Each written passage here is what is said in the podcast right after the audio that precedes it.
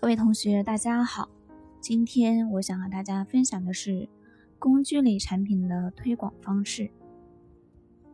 首先，我们来分析工具类产品的用户来源。工具类产品的主要卖点在于工具的易用性和普及程度。往往优秀的产品在于提供了好的方案或者处于好的时机，由此工具类产品往往需要迅速的占领市场。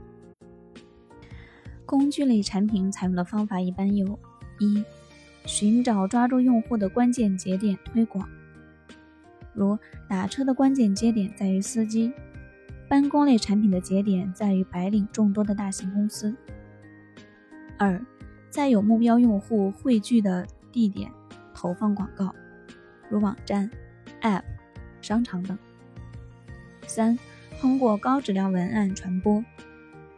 将产品功能和文化融合，以用户乐于接受的方式传播，如杜蕾斯的文案。同样，我们也以两个例子来进行说明：一个是冷启动的案例，一个是热启动的案例。冷启动的案例，我们选取联盟，他们采取的方法是应用商店推荐位，鼓励用户分享，得到口碑传播。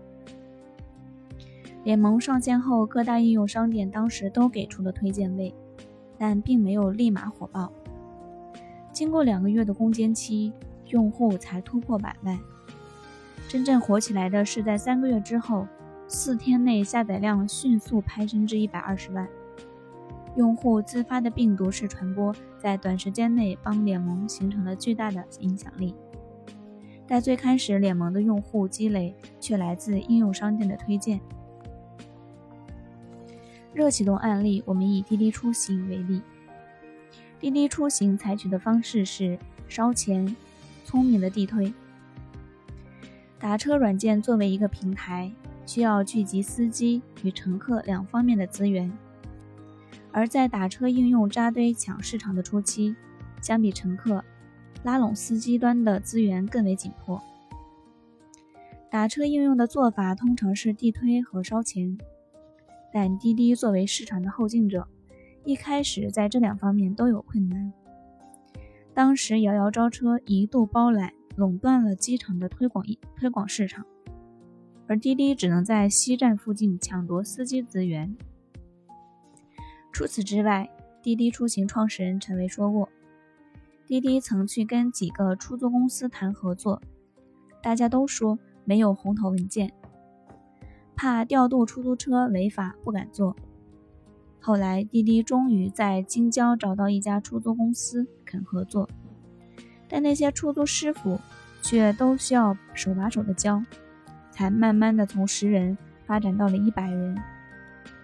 后来滴滴花了几万元做了一则广告，司机只需发短信至幺二幺幺四即可获得下载链接。这也帮助滴滴获得了最早的一批司机用户。好了，今天的分享到这里就结束了。我们今天分享的是工具类产品的产品推广方式，这也可以作为工具类产品第一批种子用户如何获取的一个答案。